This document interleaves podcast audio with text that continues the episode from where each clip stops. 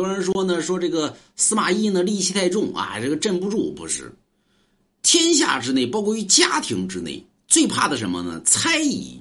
你像三国里边，刘备为什么失天下呢？原因呢？刘备死了之后呢，刘备儿子继位，猜疑心太重，对吧？害怕诸葛亮出去呢单干，所以诸葛亮呢一到这个什么呢？一到这个岐山呢，马上出岐山了，对吧？岐山九寨不堪一击，啊，回来吧，丞相，啊，这个姜维呢，啊，眼看到岐山了，岐山马上攻破了，回来吧，对吧？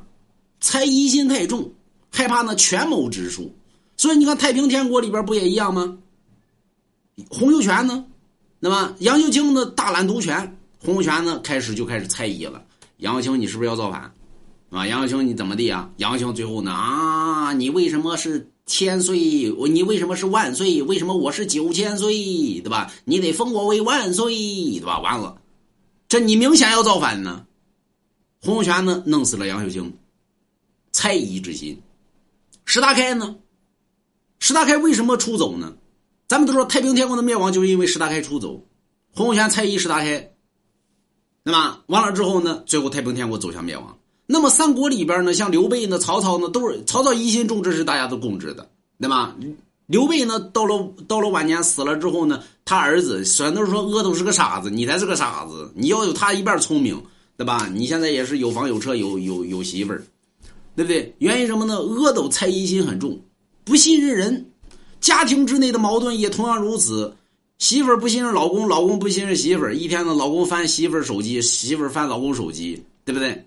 你说你这家庭能得好吗？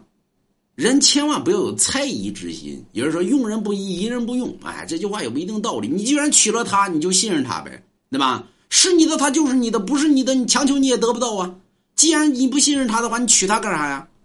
对吧？既然你不信任他，你嫁他干啥呀？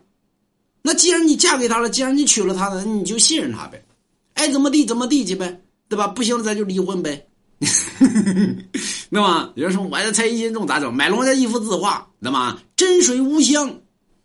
人要人心境里边要纯洁，那么不要一一天猜疑这个猜疑那个，那么那你要能好，我他妈吃五斤。